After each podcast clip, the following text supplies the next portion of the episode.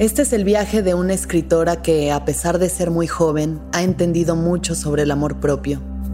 Camila nació en una familia en la que aprendió que mientras peor te la pasaras, mejor te iba a ir después.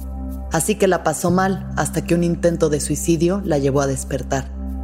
Ahora es una mujer que está aprendiendo a pedir lo que quiere y a compartir sin miedo. También hablamos de la presión de la belleza física, consejos para escritores en potencia y los cinco lenguajes del amor. Este es el viaje de Camila Ibarra. Soy Alexis de Anda. Estás escuchando El viaje. Una producción de Sonoro. Un espacio que invita a despertar la conciencia.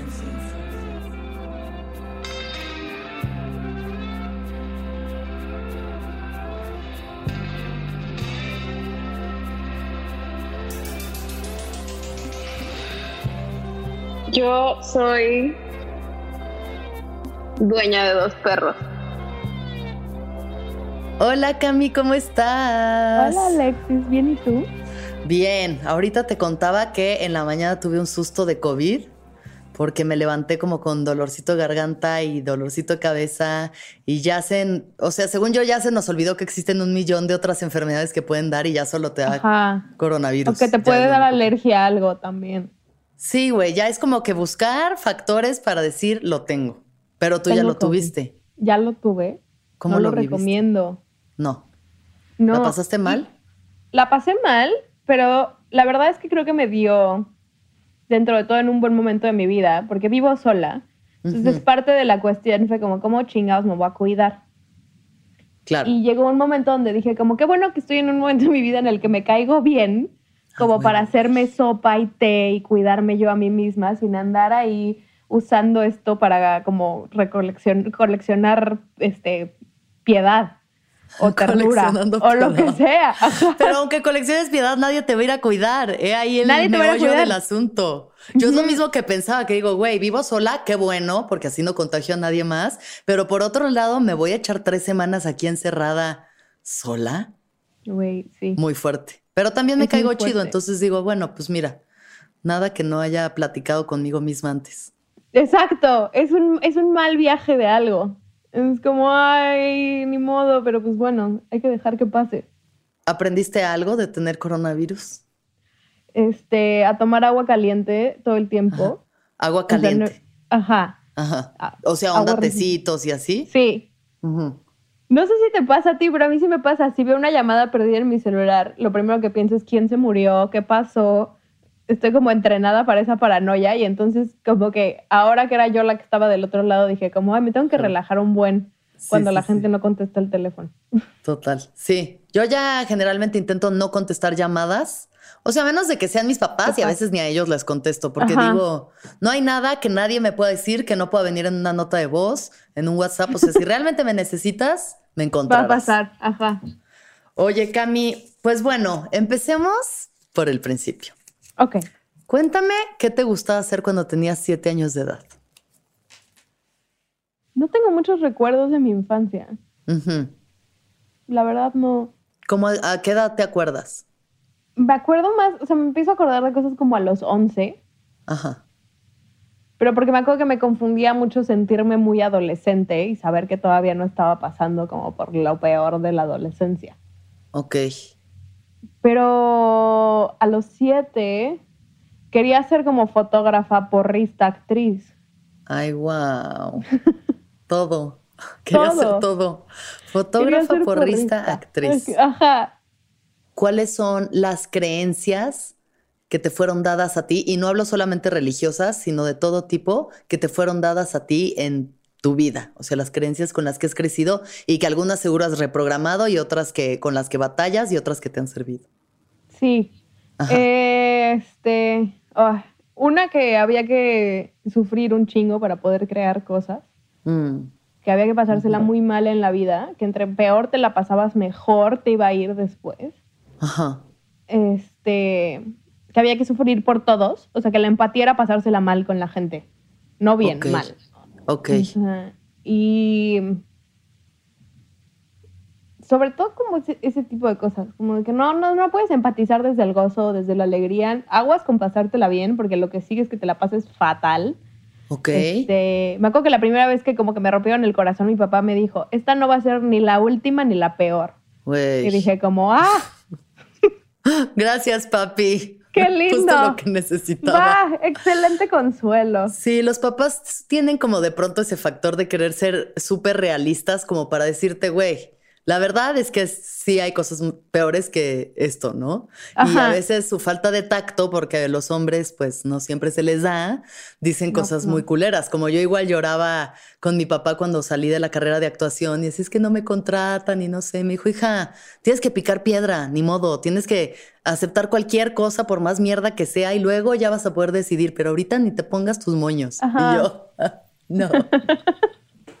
ok, entonces el sufrimiento para empatizar. Qué, qué interesante. Y para, y para, crear y para todo. O sea, todo lo bueno en la vida tenía que venir de pasársela muy mal.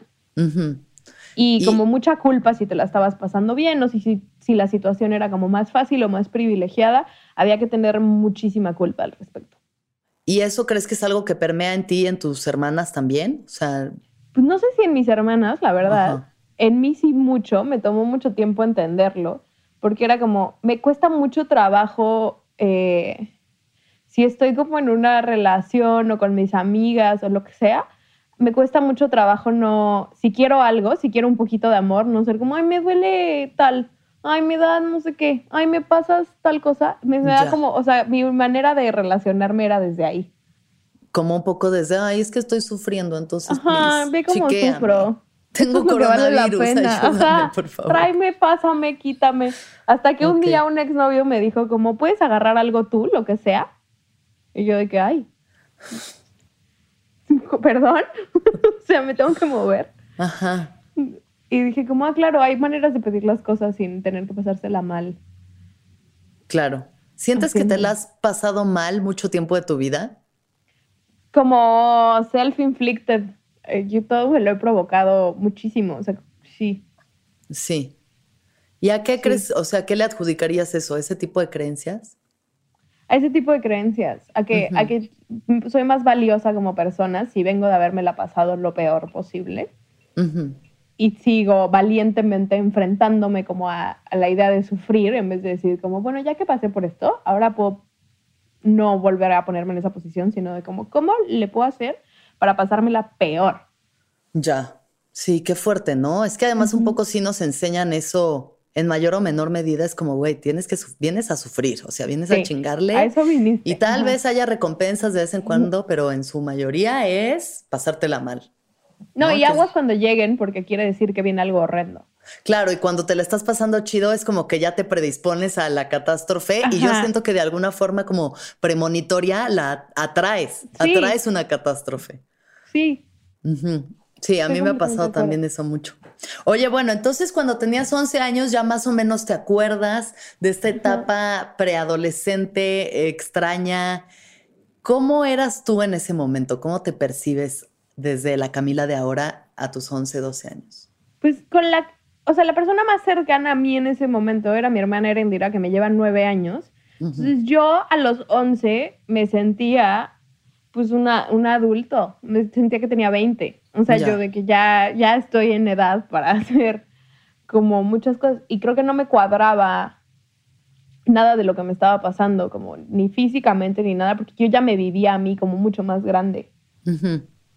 No necesariamente, no, no lo era para nada, no era como, ay, qué, o sea, qué madura para su edad, ni nada, sino que yo sentía que ya, o sea, me sentía como muy, siempre me costaba mucho trabajo ir a la escuela, siempre estuve como muy harta de la escuela, o sea, yo siempre quise tener 30 y era como, ya, por favor, piedad, en algún momento que me pase esto. ¿Tú en Jennifer Garner? Sí, yo de que Mark Ruffalo rescátame. Mark Ruffalo, ven, por favor. Mark Ruffalo, ya, ven a mí. Yo lo sigo pidiendo, ¿eh? Ya tengo 33 y sigo pidiendo que Mark Ruffalo me venga a rescatar. ¿Cómo se manifiesta Mark Ruffalo? Lo necesito. Papacito hermoso. No sé cómo se hace, pero lo quiero ya. Oye, pero entonces sí, o sea, fue como una etapa en la que, ¿por qué no te gustaba ir a la escuela? O sea, ¿cómo era? Esa me costaba mucho trabajo, me sentía, una, creo que una de las cosas que a mí más me puede como triggerear para mal es sentirme tonta Y en Mm. la escuela nunca me sentí inteligente. Ni un solo día de ir a la escuela dije como, ah, qué inteligente soy. Y, Nunca. te- y aunque te lo dijeran, aunque, o sea, no. No, No no, y además, forma. cuando mi manera de como evadir cualquier emoción es que me da sueño. Ok. Entonces me moría de sueño todo el día porque como me lo estaba pasando mal, porque no tenía la capacidad de sentirme inteligente sin toda la aprobación del mundo, este, eh, me daba mucho sueño. ya. Y, y tenías como, tenías amigos, te relacionabas bien con la gente, Pues ¿no? algunos, Te valía. no muchos. Ajá. Era como una niña muy gordita, muy torpe. Este, justo hoy me estaba acordando que mi manera de evadir educación física era ir con la psicóloga de la escuela e inventarle problemas. No, ay, este- cosita. Ajá, Lo cual neta no ayudaba nada a mi popularidad en el momento porque pues porque se la vive Claro. ella en la oficina de la psicóloga. Claro. Pero sí, sí, sí tenía amigas. No, no sé cuántas, la verdad. No creo que era yo muy popular, pero no, me la, no era tan... No sé, lo viví raro. Yo me, ahora que lo veo, digo, como pobrecita niña a la que le gustaba Star Wars, El Señor de los Anillos y el anime en la primaria y iba por la vida pesando lo que pesa un adulto. Ujú. Eh, además, siempre, yo desde muy chavita tengo el cuerpo, tuve el cuerpo que tengo ahorita. Para mí era como mucho, me causaba mucho conflicto ya tener un cuerpo, como tener chichis y estar en primaria. Era como, Claro. ay, no sé qué hacer con ellas, como las Claro. escondo. Ajá. Sí, esa parte creo que es interesante, o sea, como el viaje de tu cuerpo, el, el eso, ¿no? El, el vivir además en un, en una sociedad que nos ha dicho que solamente puedes pesar 55 Tanto, ajá. Y este medir tanto y eso es como lo único que hay. Y sobre todo tú que bueno vienes además de este mundo que es el entretenimiento y demás y entonces más en contacto con actrices más en contacto con esta gente que ya no es una figura en una pantalla ya son personas de carne y hueso no que estás viendo y güey o sea a mí también viniendo de una familia del entretenimiento como que era algo que me me explotaba mucho la tacha que decía güey me tengo que estar matando de hambre para poder encajar en estos parámetros Y además ¿No? el famosísimo la cámara engorda 10 kilos o 5 kilos, o Claro. lo que sea. Y entonces, sí, siempre fue como de que, ah, esa es la gente que vale la pena, la que se ve así. La que se ve así de flaca en cámara y fuera de. Y además lo que, para mí era, sí era como muy impresionante como percibir a alguien que decía como, qué guapa, qué buen cuerpo, que, o sea, que como cumpliendo con todos los cánones de belleza, verlas en cámara y verlas fuera de ahí, cuando las veía fuera de ahí decían, están 10 veces más flacas, 10 veces más guapas, o sea, es mucho trabajo. Claro, sí, es una chinga. Que luego cuando ya ves más allá y ves realmente lo que tienen que hacer para estar así, dices ni de pedo. O sea, no, gracias. No, jamás, yo no Ajá. podría. Matándose de hambre con llamados de 18 horas durante meses. ¿Cómo? Sí, no. Sí. Y como comenté, ahora no comemos carbohidrato. Y es como, güey, ¿qué? ¿No hay carbohidrato en todo? Oye, ¿y para ti cómo ha sido esa experiencia? La de tu cuerpo, o sea, reconciliarte con él o no, o lo que sea que haya pasado a lo largo de estos años, ¿cómo ha sido para ti? Pues la verdad lo que me cambió como la relación con la comida fue la ayurveda. La esposa de Natasha, mi hermana Olga, me cambió como esa relación con la comida. Me tomó mucho tiempo y luego me volví vegana y eso fue como otra expresión más de mi desorden alimenticio en mi caso, porque era como, ahora voy a anotar todo lo que como. Y entonces anotaba todo lo que comía para como cumplir con eso. Para que fuera vegano, o sea, como para Ajá. aclarar que todo fue. Sí. Y ahorita sí lo estoy logrando hacer, o sea, como, pero porque no me di cuenta. Ajá. Ajá. O sea, porque como que como me dejé preocupar. Dije, como, a ver qué pasa. Siento que hay gente que puede hacer dietas, yo no puedo. O sea, me empujan muy rápido a, a y caos. O sea, nunca, no, no sé qué es, pero no me siento bien. Claro. Eh, me da mucha risa. Hay una, un, diálogo de BJ Novak en The Office donde dice, como ahora que ya regresé a ser empleado temporal, me di cuenta que la comida es lo único que puedo controlar. Y creo que esa es mi, era mi reacción hacia todos. Y yo sentía un poco de caos en mi vida. Era como, ay, ahora voy a controlar esto muchísimo. Y voy a pesar lo que como y voy a anotar las calorías y voy a... Y también, conforme fui teniendo como un grupo de amigas más cercano, me di cuenta como si yo caía en eso, era más fácil que mis amigas cayeran en eso. Y yo veía a mis amigas y decía, están perfectas, güey, ¿por qué se tienen que hacer eso? ¿Por qué se torturan? Sí. Y dije como, claro, pues si yo estoy contando calorías, es más fácil que mi amiga quiera contar calorías y que nos metamos todas. Y fue como un proceso de mejora colectiva.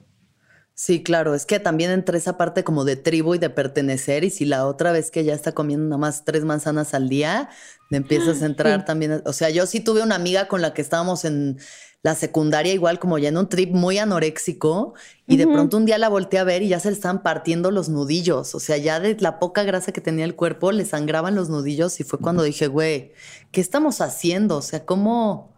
Vamos a hacer 500 abdominales en el recreo, ya sabes, locas. ¿Qué es lo de lo más loco que tú crees que hayas hecho en cuanto a regímenes alimenticios y demás? Pues comer 1200 calorías al día estuvo bastante difícil. Sí, la verdad. Ajá. Y también como que ahora cuando hago ejercicio no tengo como esa misión de como me estoy poniendo este, no sé, como misión. O sea, ajá que esta cosa me da mucha risa cuando la gente dice que va a entrenar, pero sí, o sea, como que entrenar para qué. Yo estaba entrenando como para ponerme fit. y, ajá, literal. Y, cuando y en ese momento de las 1200 calorías hacía ejercicio dos veces al día y como súper con timer y como me volví como muy clavada de la proteína y los macros y no sé qué. Y dije como, güey, mi cerebro no puede con esto yo siento que yo pasé tantos años pensando en cómo me veía, tanta energía como gastada en la báscula, en las tallas, en las dietas, en ese pedo, que es como, ¿qué podría haber hecho con mi vida si, o sea, ¿dónde estaría ahorita si no hubiera, si no hubiera hecho obsesionada con eso? Sí, Pero yo también me lo pregunto. Y en esta época, digamos, también tu eh, intención era ser actriz. Todavía quería, o sea, siempre quisiste ser actriz. Sí, mi intención era ser actriz. Todavía, la verdad, solo hice un año de carrera de actuación. Bueno, hice como un diplomado de un año. Sí. Y todo ese año comí lo mismo, todos los días de mi vida, esperando como algún milagro que no sucedió para nada. Entonces, ¿cómo fue tu adolescencia, Cami? Pues con mucha obsesión por mi apariencia física, como quería como a fuerzas como entrar en algo en lo que yo sentía que nunca iba a lograr entrar, que era como nunca nunca me sentí particularmente guapa ni, ni fea ni nunca siempre me sentía como en medio. Yo dije, por favor, alguien ya explíqueme si estoy guapa o fea o qué hago con mi vida. O si sí. Y eso me costaba, ocupaba mucho, mucho, mucho de mi cerebro. Este, y me daba mucho pánico lo que requiriera de que me vieran como... Todavía el otro día estaba pensando que me saca mucho de onda cuando la gente me dice como, qué guapa, es como, ¿a quién le estarán hablando? ¿Por qué? ¿Por qué están viendo eso? Y eso, la verdad, en la adolescencia me da risa, pero sí consumía como el 90% de mi cerebro. Era como, güey, qué, qué, qué, estrés. Este, Y la comida era como el outlet perfecto para eso. La verdad no le entré al ejercicio hasta más grande. Y la comida era perfecta para eso. Me nunca le tuve como mucho miedo a las drogas, entonces esa exploración fue fácil y rápida y la verdad muy divertida. No sé, también ahora no lo recomendaría, pues, pero yo a los, me daba mucha risa cuando a los 20 conocí a alguien y me decía como, uy, es que me palideé porque fumé marihuana y bebí. Y yo decía como, ay, yo aprendí eso en la secundaria ya lo hice, no pasa, no se hace, no se mezcla, o, sea, o como explica ese tipo de cosas. Esa era como mi lado que se descontroló, se fue como por ahí, pero creo que nunca hubo ningún momento donde me asustara mi comportamiento. Ya, nunca, llegaste a un punto muy oscuro en esa situación de drogas. ¿Qué has aprendido de las drogas, Camila? Cuéntame. Ay, todo.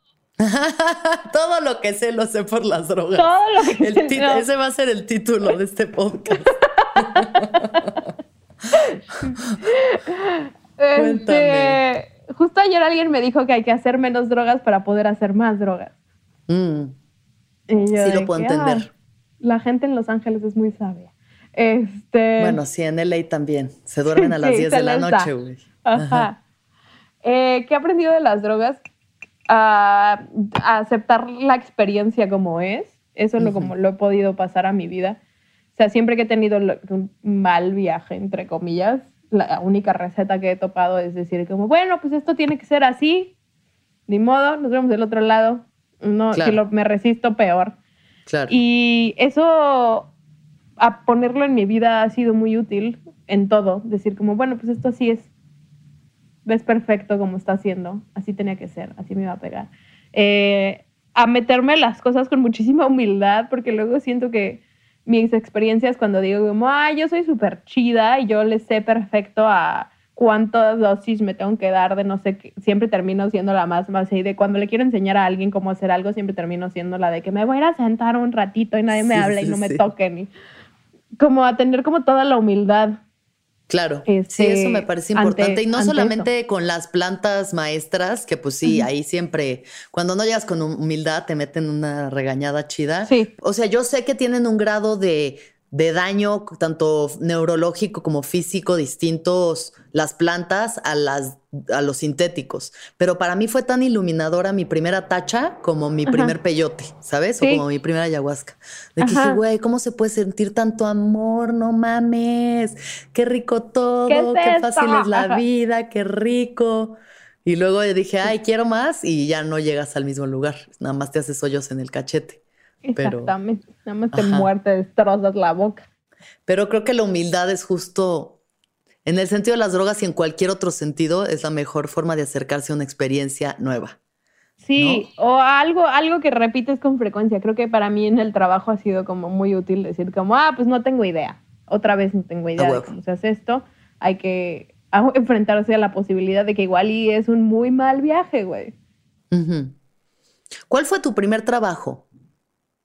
Mi primer trabajo fue, yo siempre estaba, mis papás era como, ¿para qué vas a natación o a gimnasia o a clases de lo que sea? Mejor vente al set y te quedas aquí con todos nosotros. Entonces siempre me llevaban con ellos y cualquier, cualquier cosa que se necesitara una niña en el set, pues era como, pues ahí está Camila. ahí está Camila junto a los cables. Güey, ¿para qué?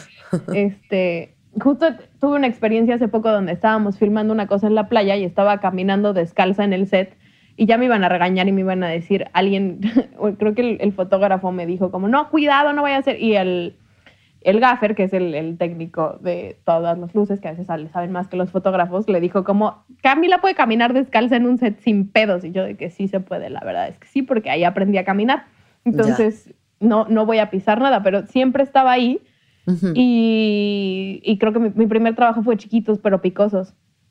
Chiquitos pero picosos, ¿eso era? Un programa que conducía Ari Telch para Azteca de niños. Ay, sí es cierto. ¿Y qué salías ahí haciendo qué? Pues lo que fuera. Ajá, era como, a ver, ahora Camila, estás tal. También una vez hice un capítulo de los Teletubbies. Ay, wow. ¿Teletubbies, los, los ingleses o los Telechovis, que eran la versión pirata mexicana? No, eran los ingleses. ¿Qué?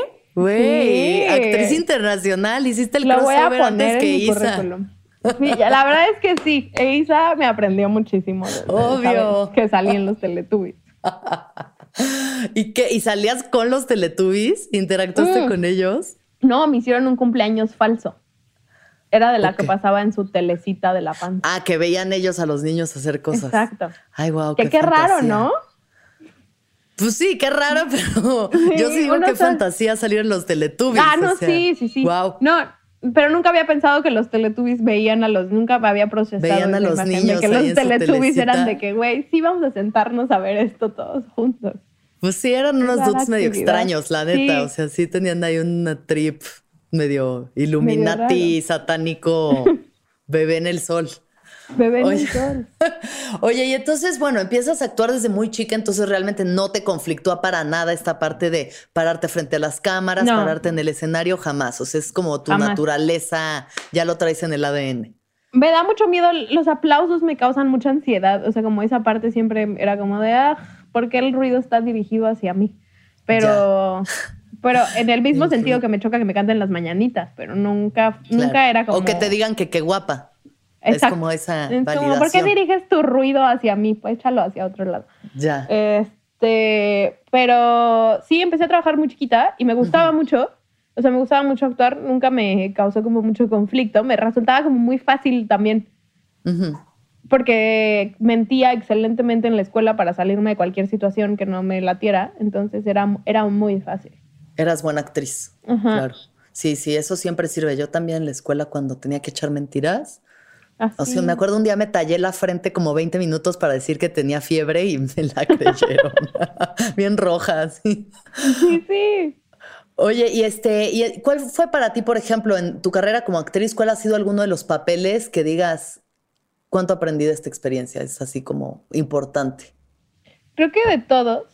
eh, los que más me llaman la, la última vez que actué así en mi vida fue en una obra que montamos en microteatro y una de las actrices no podía y entonces lo hice yo porque tenía que irse como de viaje y como volver a conectar con esa parte de mí, darme cuenta de que era algo como muy natural y muy inmediato, que podía llegar ahí súper rápido y que más bien estaba eligiendo no hacerlo, fue como muy empoderador y a ese momento le aprendí un montón.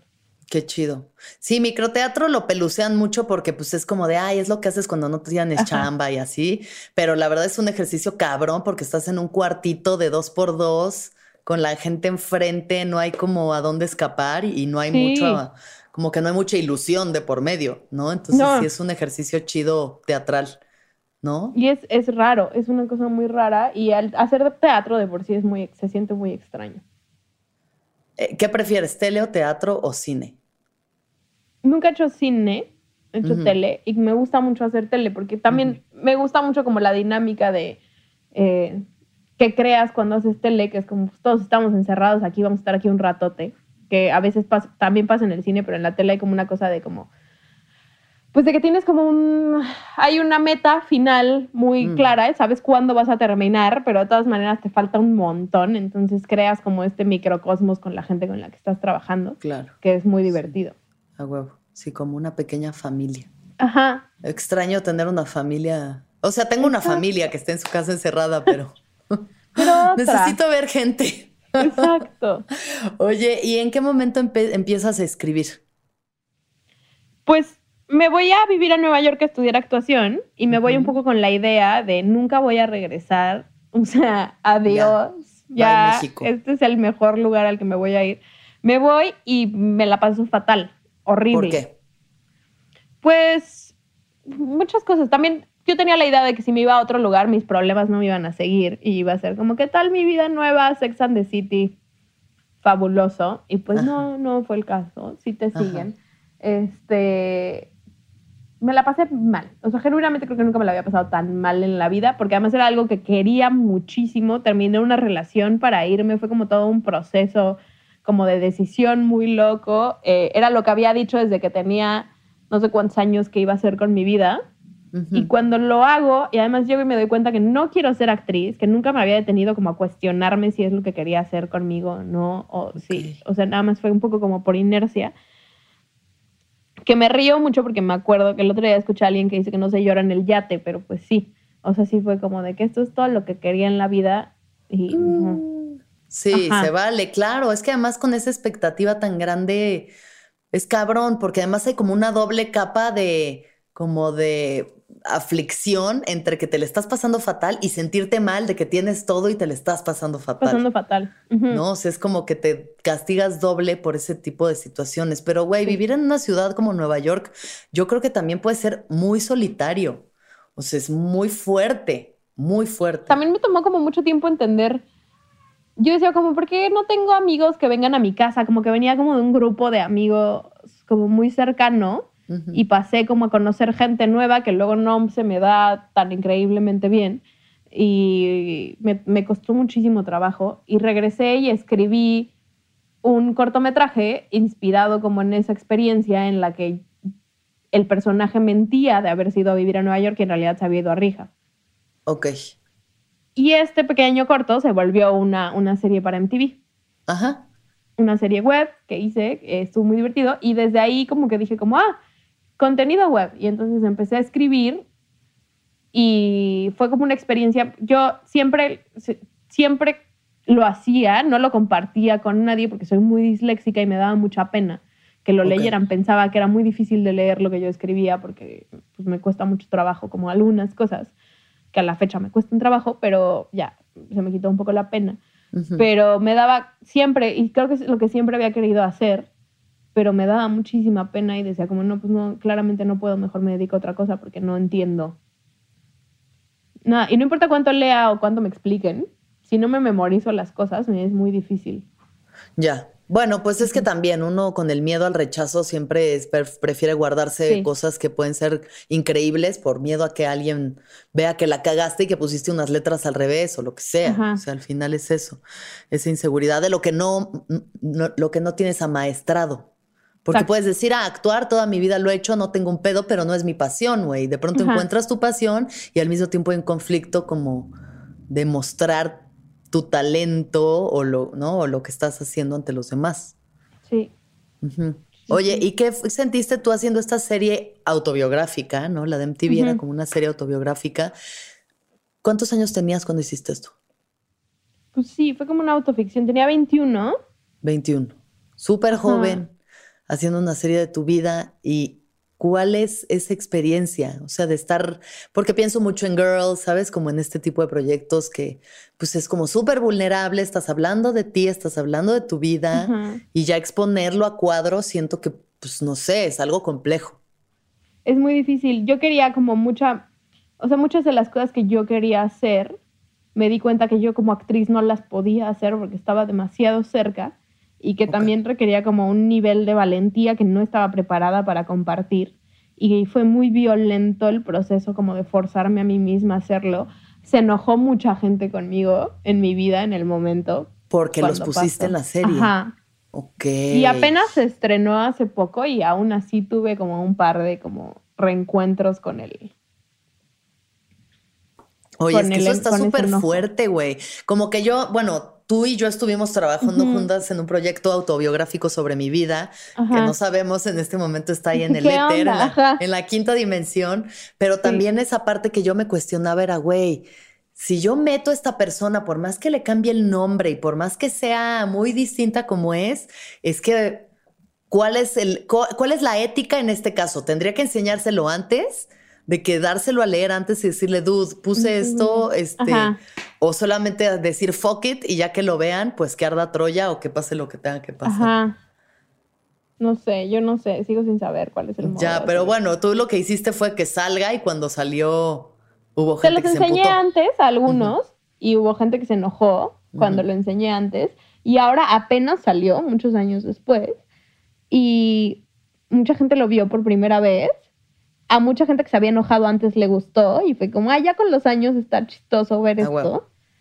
Y otros sí fueron como de que no.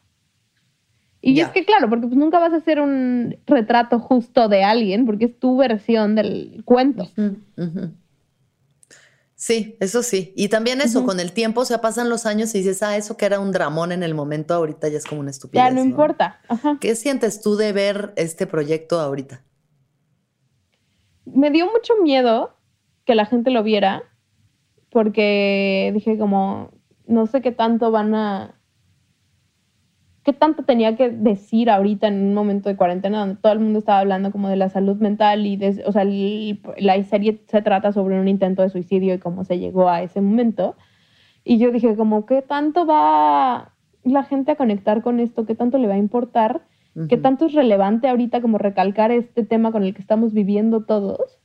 Evidentemente como que pasó un poco desapercibida y la verdad es que hay una parte de mí a la que eso le alivianó mucho. Ajá. Pero cuando lo veo, me gusta. Digo como, ah, qué bueno que lo hice, qué bueno que existe. Creo que eso es lo único que puedes hacer. Como, o sea, con, mi trabajo me he dado cuenta que lo único que hago cuando, sin valer en el intento es, este, es algo que yo quiera ver. Claro, pues es que de eso se trata. Porque a veces criticamos mucho lo que están haciendo los demás y, ay, esta película, ay, esta serie. Y es como, güey, ¿y tú qué estás haciendo para...? Sí. O sea, yo como que intento no criticar otros contenidos si no estoy yo haciendo algo por proponer algo yo nuevo. Justo no lo hago. O sea, digo, como no tiene sentido, menos lo hago como en... Menos lo hago con el contenido mexicano porque pues, la televisión a la hora de la hora es un deporte de equipo, pero además lo estás jugando con toda la gente que está haciendo sus propios contenidos. Entonces es como de que estamos todos tratando de ganarle espacio a esto para que cada quien pueda, para que todos podamos seguir haciendo más y más y más y haya más cosas que le gusten a más tipos de personas. Claro. Pero cuando hablas mal de una serie mexicana, en realidad, si te dedicas a esto, te estás dando un balazo en el pie. Sí, totalmente. Oye, ¿puedo preguntarte sobre ese intento de suicidio? Sí. ¿Qué es lo que te llevó ahí? Pues me fracturé la mano en Estados Unidos y me dieron Oxy. Oxycontin. Ajá. Y me la pasé bomba. Es, es un. Ah, ¿Qué es? ¿Como un antidepresivo? Es un opiáceo para el dolor, pero es lo, que es lo que ha de es de las cosas que ha desatado la crisis de la heroína en Estados Unidos. Es súper fuerte. Y hace unos años lo daban como Advil. Sí, los gringos están locos con el Oxy. Ajá. Y cuando me quitaron el Oxy me puse muy mal. Ok, entonces fue como un desbalance químico. Fue un desbalance químico, además tuve como un, este, pues tuve como una situación con un vato allá en la que, pues hubo como, o sea, como algo muy cercano al abuso sexual. Yo me sentí abusada, no supe qué hacer con mi vida, me lo callé, me dieron oxi, me la pasé bomba, me quitan el oxi y voy al cine el día que me quitan el oxi, acabo viendo un documental que se llama The Hunting Ground, que es sobre las violaciones en las universidades en Estados Unidos. Ajá. Y yo de que, ay, me quiero matar, porque no me había dado ah, cuenta de esto. Ok, ok. Qué fuerte.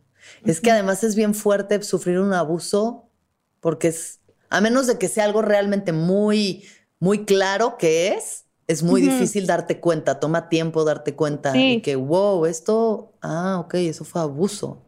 Y además era alguien que era muy mi amigo, no quería como darle espacio a eso tampoco porque no tenía muchos amigos allá. Dije como, bueno, si reconozco esto, me quedo sin esta persona y ahora sí, ¿quién me queda? ¿Y qué hiciste? Pues me regresé a México, le hablé a mis papás, le hablé a mi mejor amiga y les dije, oigan, vengan por mí porque no se va a armar acabé como el diplomado de un año, mi mamá fue como muy insistente de que acabas o acabas, güey, o sea, no te vas a regresar así nada. En ese momento la odié, o sea, lloraba muchísimo. Si me tenía que regresar, si venía a México y me tenía que regresar para allá, me la pasaba muy mal, de que ataque de pánico en el baño del aeropuerto. Mm. Pero acabé y me regresé y me regresé como con una sensación de que había fracasado horriblemente, pero también como con muchísima paz me dio muchísima paz regresarme a México. Dije, como, ah. Y odié Nueva York. Regresé apenas el año pasado por primera vez. Y no, no, no es tu lugar favorito. no, me encanta. Y ahora sí digo, como, ah, fíjate que ya me volvería a mudar aquí, pero ya entendí que si me mudo, no, mis problemas no desaparecen. Sí, eso es importante saber que a donde sea que vayas, llevas todo tu bagaje contigo. Ajá.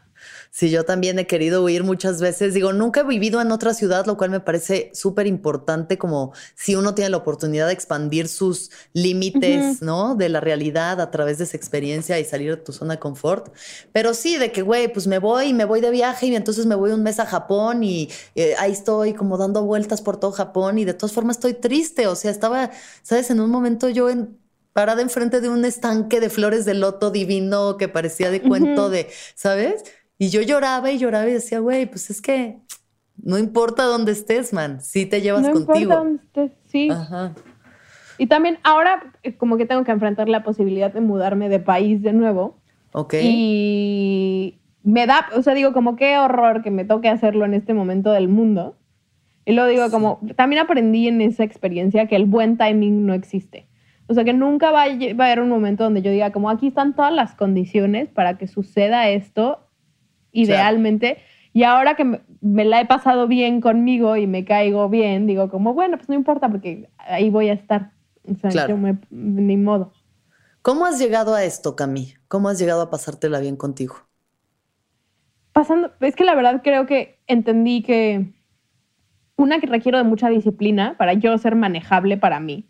O sea, requiero de saber cuántas horas dormí, eh, este, de hacer ejercicio, me guste o no, esté cansada o no, o sea, como de obligarme a hacer algo físico, aunque sea salir a caminar media hora, de obligarme a meditar, o sea, de decir como Camila, neta, de verdad, siéntate, güey, porque si no, no, no vamos a poder en el día. Este, y de tener mucha paciencia y dejar como de querer mejorarme a mí misma todo el tiempo, de todo el tiempo decir como estoy triste, ¿cómo me pongo feliz?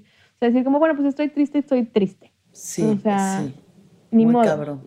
Ajá lo que llaman el positivismo tóxico, ¿no? De que no, tengo que estar todo el tiempo al 100, todo el tiempo soy una luz destellante del cielo. No, güey, hay momentos que te carga el payaso y te carga y ya, o sea, luchar contra eso genera de nuevo más frustración. Entonces, y ahora como que también me ha pasado, justo estoy como saliendo con alguien y tuve que tener una conversación en la que fue como, oye, necesito muchísimo más como, o sea, necesito que me hables todo el tiempo y me recuerdes un chingo que te caigo bien, que me quieres y que te lo estás pasando bien. Y ayer, ayer lo pedí, o sea, ayer lo dije en voz alta. Sí. Y dije, qué tipa. Pero luego dije como, bueno, nunca había hecho esto, vamos a Ah, ver qué bueno. pasa. Ajá. O sea, como que estoy muy abierta ya como a la exploración. Y además como perdí mucho el miedo de la respuesta de las otras personas en general a lo que diga. Ya. Entonces digo como, pues lo voy a decir. Si me dicen que no, pues no. Pero Claro. ya lo dije. O sea, ya no Sí. quedó en mí. El que no habla, Dios no lo oye, dicen. Exacto. Oye, Cami, hablemos un poquito de eso entonces. ¿Cómo han sido tus relaciones amorosas a lo largo de tu vida? Al parecer un poco tormentosas por lo que estoy entendiendo. Pues divertidas. Ayer justo Ajá. me daba risa porque estaba escuchando a esta persona con la que estoy saliendo hablar de sus exparejas Ujú. y de lo increíbles que han sido todas y yo de que todas suenan como mujeres maravillosas y dije como, chale, qué mal que yo tengo como, o sea, he salido con gente increíble y hermosa, pero pues también tengo un par de experiencias que digo, chin. Y luego cuando me fui a dormir y dije como, ay, ojalá me llevara muy bien con todos mis exnovios, dije como, ah, es que yo he salido con hombres y él ha salido con mujeres. Ese es mi pedo.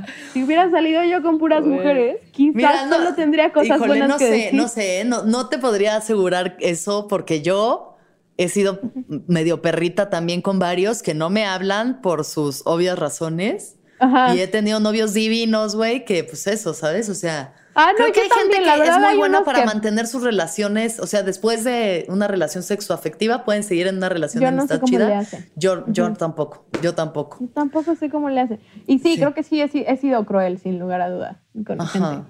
¿Y de He dónde crees cruel. que venga esa crueldad? Pues en mi caso de que cuando ya no sabía cómo terminar una relación y era de cómo hay que implotar esto. ¿Cómo le hacemos para que termine del peor modo Uy, posible? Sí. Para que me compruebes eso que yo te digo de mí todos los días. ¿Cómo le hago? Ya, Entonces claro. siempre buscaba como la forma más caótica y evidentemente más dolorosa de terminar la cosa para que la otra persona me dijera en efecto todo lo que yo ya pensaba de mí, pero Ya, en voz sí. alta. Sí, sí, sí.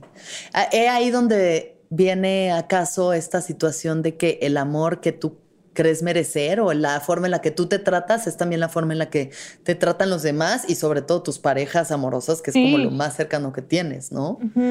O sea, cuando, pues sí, te, hab- te hablas mal, te tratas mal. Estás esperando eso. Sí, es como la forma de reaccionar. O sea, a veces hasta te ves, a- bueno, yo me veo a mí misma o me he visto en el pasado así de que, güey, esto no está chido. O sea, esta persona es increíble. ¿Por qué, ¿por qué está haciendo una ¿Por qué culera con él? Ajá. ¿Por qué? Así, de que, Sí. páralo. Y es como, no puedo, no puedo pararlo, no sé. Sí, no sé cómo sea si no tengo las herramientas, perdón. Pero también Pero creo que he ahorita tenido te sientes relaciones. chida con esto. En- Me o siento sea, bien. O sea, Ajá. digo como ya, o sea, aprendí a pedir lo que quiero. También aprendí que no puedes convencer a nadie de nada, güey. O sea, que no porque tú ames a alguien un chingo y hagas, seas cariñosa y hagas lo que quieras. O sea, que, que no puedes esperar que la gente te quiera como tú quieres que te quieran y que no y que con tu manera de querer no le puedes estar tratando de enseñar a la otra persona cómo quererte a ti, porque eso no es querer a nadie. O sea, creo que mucha de mi filosofía era como, si yo te regalo y yo te doy, ¿por qué tú no me regalas, me das, me escribes cartas, me ta, ta, ta? Y luego dije como, no, porque eso no es lo que quiere la otra persona. También Sí. aprendí que esas conversaciones, por más de hueva o tontas que puedan parecer, como de, oye, ¿cómo te sientes tú, querido? O sea, ¿qué hago? ¿Cómo me comunico contigo en Claro, ¿cómo te gusta que te quieran? ¿Cómo te gusta que te quieran? Sí. Ha sido Es que es increíble. importante en todo, o sea, Sí. es- como que tenemos esta idea de que tiene que el otro mágicamente saber cómo amarnos. Aprender, Y güey, cada quien ama de formas distintas. O sea, según estaba leyendo el otro día, eh, no me acuerdo cómo se llamaba el libro, pero los cinco lenguajes del amor. Al parecer hay cinco. Entonces es como palabras de afirmación. ¿no? Palabras como de aliento, eh, tiempo de calidad, regalos físicos, Em, Actos el de servicio, servicio. actos de servicio y la otra es eh, contacto físico, Ajá. contacto físico. Y pues hay gente que tiene, yo creo que todos tenemos un poco de todos, pero pues hay unos por los que se va más, ¿no? O sea, hay gente que es mucho más expresiva verbalmente y otro que prefiere abrazarte y otro que prefiere solo darte su tiempo y es lo que tienen para darte. Sí, A mí me ha costado mucho entender eso y entonces muchas de mis relaciones han terminado con un Alexis, es que yo no puedo darte lo que tú necesitas. Yo, ¿Por qué? Nadie puede darme lo que necesito. inténtalo. ¡Hazlo! Ajá. Un no, ni lo vacío. intentes, es que solo esta- hazlo. Esa es la parte del vacío insaciable que nadie va a venir a llenar, nadie, por más que te ame con todo su corazón, va a venir a llenar el vacío que a todos nos habita. O sea, cada quien Y tiene también, su vacío. ¿qué pedo con la obsesión con llenarlo, no? O sea, como también hay que de repente como dejarlo vacío y es como Sí. pues, es lo que hay. Ajá. Dejarlo ser, totalmente. Bueno, Cami, ¿qué más? Entonces, luego de hacer esta serie autobiográfica MTV, empezaste a meterte más en series, a hacer más ficciones, etc., ¿no? Pues hice como mucho, sí, cosas así, como incluso hice cosas para chivas, cosas raras. Muy divertido. Cosas raras. ¿Cómo te fue con las chivas? Fíjate que muy bien, estuvo muy ¿Sí? divertido. ¿Te gusta el fútbol? Me encanta. Ajá. Sí, no, no. No, estuvo muy divertido. ¿Y cómo te sientes estando, digamos, en un cuarto de escritores donde seguramente varias veces eres de las más chiquitas y, ¿no? O sea, como que siento que a veces eso de querer, ajá, comprobarse y a veces, ay, no, es que ella es, ay, es que ella es más morrita, es que es mujer, ¿no? Estos factores con los que hemos tenido que luchar a lo largo de nuestras carreras. ¿Cómo has vivido tú esta ex- experiencia? ¿O la has vivido o no? Sí, y también como que no para de, no para de encontrarme cosas que me decepcionan también. O sea, como que digo como, hubo una parte de mí que dijo como, ay, cuando trabaje en Estados Unidos ya no voy a tener que preocuparme porque un vato me haga comentarios nefastos porque pues el Me Too allá sí les pegó cabrón y Ajá. ne, les. Cero. Sí. peor, ajá. Este, y también en, lo que ya entendí, que es muy liberador, es que a nadie le gusta nada nunca. Y que eso no es personal, nada más a nadie le gusta nada. O sea, cuando dices algo y le gusta a alguien es como una ocasión rara en la que tienes que decir como, ah, bien, estuvo chingón, felicidades, Ajá. qué bueno, lo que sigue. Y que si te crees lo muy bueno, te vas a creer lo muy malo también. Entonces, Claro. es un ejercicio de decir como, bueno, hoy fue así Sí. y me siento muy feliz, ese es el espacio donde más feliz me siento, por más que encuentre como muchas maneras de quejarme y de como darle mil vueltas al asunto, a la hora de la hora eso es como lo que sé hacer. Cuando me siento y escribo, digo como, ah, esto es lo que sé cómo se hace. Qué chido. O sea, qué chido también que sepas porque sabes también cómo se actúa, pero esto es sientes que es de esas cosas en las que puedes perderte durante horas, Sí, que se te va el tiempo y que ya así, ¿qué pasó? No sé, ya son las Ujú. 11 de la noche. Sí, pues Sí. entonces sí, definitivamente sí va por ahí, ¿no? sí, me hace muy feliz y también como, pues, también hay días donde digo como no sirvo para nada, esto es horrible, pero incluso disfruto esa parte del proceso. Lo que más me gusta de lo que hago es que estoy muy enamorada del proceso de hacerlo, no tanto con los Ujú. resultados. Mm, Entonces, pues es como muy disfrutable cualquier cualquier día dentro de esto, aunque, aunque no escriba ese día, porque aparte del proceso a veces es no poder escribir. Sí, eh, abrazar también los bloqueos, ¿no? Ajá. ¿Qué le recomendarías a las chicas, chicos y chiques que quieren dedicarse a escribir? Que lean cosas que crean que no tienen nada que ver con lo que están haciendo. Ok. Yo siempre que estoy trabada con algo digo como, ay, el otro día leí un artículo sobre la asistente de Tom Hanks y yo de que, oh, y acabó siendo como una pieza súper linda de Vanity Fair sobre los hongos y sobre el cáncer y sobre un montón de cosas que dije como, Ah.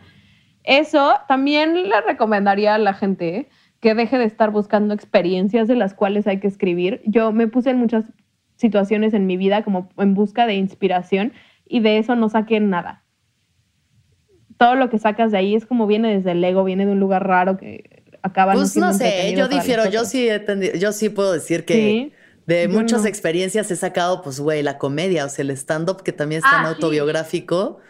Igual y porque son rubros distintos, ¿no? O sea, pero tú, de tú ponerte en situaciones en las que O sea, no estoy diciendo que lo haya hecho conscientemente, pero siento que sí había una parte que sea. Yo solo quiero. También para eso son los 20, güey, para experimentar absolutamente todo lo que puedas y luego ya decidir para dónde sí, para dónde no. Pero yo sí me acu o sea, yo sí tengo como la certeza de que dije, yo necesito vivirlo todo, todo lo que pueda y lo que se me ofrezca, porque necesito tener que contar. O sea, si me quedo en mi casa leyendo un libro, no siento que lo vaya a lograr. Pero luego creo que hay gente, o sea, luego creo que yo lo hacía, por ejemplo, que me enamoraba súper intensamente en 72 horas. Ya. O sea, de que era como, ya te amo, te doy mi vida, porque decía como, requiero de la experiencia de enamorarme Sí. ahorita, me la voy a fabricar. Claro, ya forzándola. Ajá. Ajá, Y luego llegaba y escribía de eso y era como, obviamente de ahí no iba a salir tu hair, Camila, por favor, cállate y siéntate. Oye, y ahorita con la pandemia y demás, ¿qué has estado haciendo? He estado escribiendo para Sonoro, básicamente. Eso, nuestra casa Sonoro. Estuviste haciendo uno de los proyectos, supongo era El Instante. Son como pequeñas historias de dos, uno, dos, tres personajes romcoms muy cute en los cuales pueden escucharme a mí en un par de ellos. Sí. ¿Y cómo ha estado esa experiencia? Muy divertido, es muy liberador escribir para podcast porque cuando escribes para tele estás pensando todo el tiempo en el dinero. Claro. Y híjole, es que esto es de noche, este es que es que hay lluvia, es que no sé qué. Entonces también fue un ejercicio como de mandar todo lo que ya conocía y tenía como tan metido en la cabeza la chingada un poco de moverlo y decir, ahora a ver, date. Si tanto, se fue como una, como una reconexión con lo que me gusta de esto, como de a ver si tanto te gusta, ponte a hacer lo que quieras, porque luego hay una sensación de como, ¿para qué escribo esto si nunca lo vamos a poder hacer? Porque nunca va a haber dinero que alcance para hacer un capítulo o una película de nada, nunca hay, todo el tiempo todo el mundo, hasta en Game of Thrones se les acaba el dinero. Entonces dices como, pues nunca se va a poder. Y ahora como con esto, que eso no juega un factor aquí, es muy divertido. Sí, y además fue muy cabrón porque no había pasado mucho tiempo de la pandemia cuando ya empezaron con ese proyecto y es como, qué chido poder rápidamente empezar a crear a través de una crisis. Porque mucha banda se ha quedado así medio, y está bien también la gente que se ha quedado pasmada sin saber qué hacer, pero el poder tomar tanta ansiedad y tanto conflicto y tanta como incertidumbre y convertirla en un acto creativo y en algo chido y, ¿sabes? Siento que es, pues sí, es parte de lo que hacen los artistas, artistas. Yo la verdad estaba súper agradecida porque me habló ruso y me acababan de cancelar la segunda temporada del club y se me había ido la vida al carajo. Y de repente me habló ruso y me dijo como, oye, esto no sé qué. Y dije como, y consideré decir que no, porque dije como, no sé, no por, como por una cuestión de como, no, no sé cómo se hace esto. Entonces es que no sé cómo se hace, entonces prefiero que mejor encuentren a alguien que sepa cómo hacerlo, a yo como cagarla. Y de repente fue como, no, pues nadie tiene idea exactamente. Nadie sabe cómo se hace. sí. No te preocupes, nadie sabe cómo, nadie sabe si está mal si no saben lo que estás haciendo. Exacto. Creo que, además creo que nadie en el mundo nunca sabe lo que está haciendo exactamente. Y esto fue como, sí, estoy muy acostumbrada a no, pues a tener como cierta idea y ahora que no tenía idea fue muy divertido. Muy divertido. La verdad es que me salvó la, la pandemia creativamente porque si no me iba a volver un poco loca. No, bueno, bendito Dios, no estás loca, estás aquí, presente, sensata, congruente, divina, radiante. te voy a aplaudir y a cantar las mañanitas para que te acomodes. Ayer me aplaudieron y fue muy raro. ¿Por qué te aplaudieron ayer? Porque justo dije que me incomodaba que me aplaudieran. Ah, y se me aplaudió y yo, ¡ah! Y tú, ¡ah! No, ¿Y qué es lo que quisieras hacer digamos, en un futuro no muy lejano, porque no sabemos qué va a pasar con la vida, pero ¿qué es lo que tienes como ideado para, para estos próximos años, Cami? Pues creativamente creo que me gustaría mucho poder escribir una película. Me da mucho miedo como enfrentarme a, a eso, como a esa idea. Y me gustaría mucho poder hacerla y me gustaría mucho poder dirigirla. Y creo que requiere como de muchas cosas de mí, no solo de trabajo, o sea, no solo como de seguir trabajando como para poder estar en esa posición, sino como de trabajo interno, de yo creer que puedo hacer algo así que merece ser visto. Y eso me gustaría mucho. Ahora como me estoy enfrentando a la posibilidad de mudarme de país, sí. como que te siento mucha ansiedad por el futuro en este momento, por eso, porque digo como, ah, ¿qué va a pasar con el mundo yo aquí viviendo? Pues este. sí, lo, mismo, te irás a encerrar a otro país. Por ahora encerrarte en otro país. Bueno, depende a dónde te vayas. Hay unos que están más tranqui, pero sí, supongo que eh, a Los Ángeles te irías. Ajá. Pues sí. Digo, habrá muchas oportunidades también porque, o sea, eso es la suerte es que muchas producciones siguen, la gente sigue consumiendo, cada vez vemos plataformas con más cosas, entonces, de que hay chamba, hay chamba, ¿no? Pero pues sí. salir de la zona de confort siempre nos hace pues, crecer. Siempre. entonces ahorita como la pregunta del futuro me parece un poco incierta porque digo como, pues deja, guardo mis cosas en cajas. Exacto. Bien, soy como, me cuesta mucho trabajo eh, pensar en una cosa, sino si la gente que puede como hacer distintos compartimentos para sus, su vida me, me, me maravilla porque yo la verdad es como todo junto. Sí. Entonces, ahorita no puedo pensar en mi vida porque no tengo todo en cajas. Un día a la vez, un día a la vez.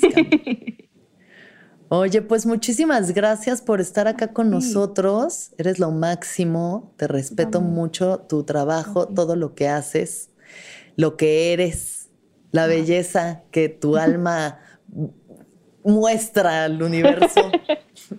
y, antes de que te siga avergonzando más, te voy a hacer unas últimas preguntas. Ok.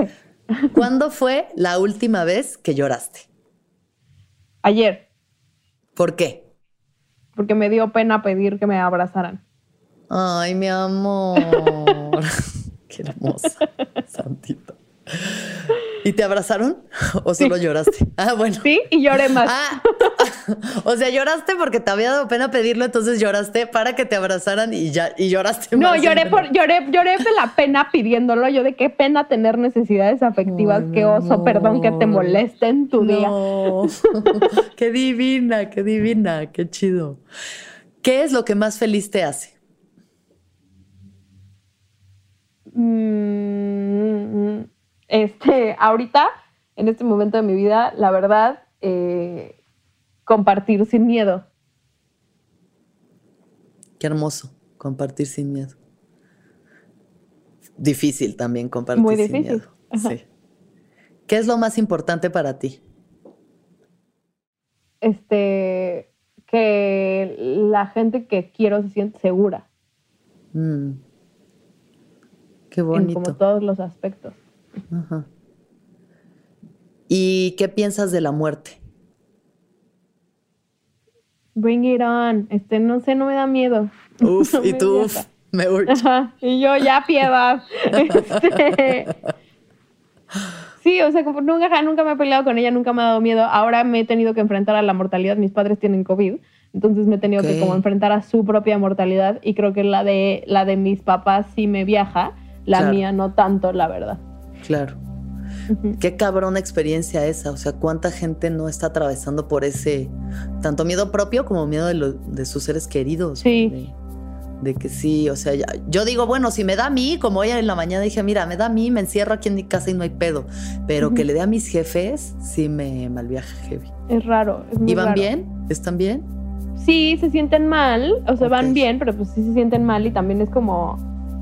Eh, es un momento como aterrador eh, de tenerles como de que no, no te puedo, no puedo hacer nada. o sea, ya estoy haciendo lo más que puedo y esa como limitante es muy puede ser muy frustrante. Sí, esa impotencia está cabrona, ¿no? O sea, del aislamiento.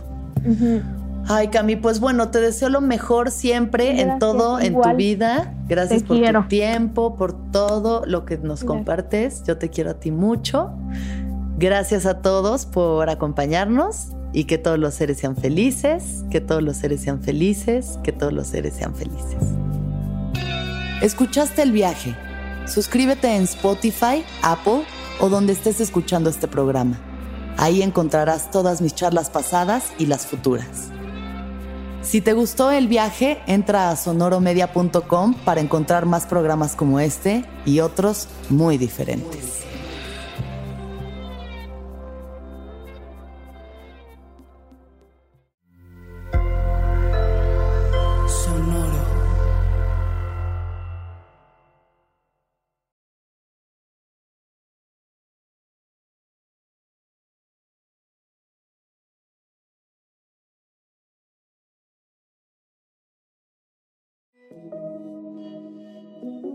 Hola, soy Roxana Castaños, una apasionada de la meditación y de todos los temas que nos llevan a una transformación espiritual, y te invito a escuchar Intención del Día, un podcast de Sonoro para dirigir tu energía hacia un propósito de bienestar.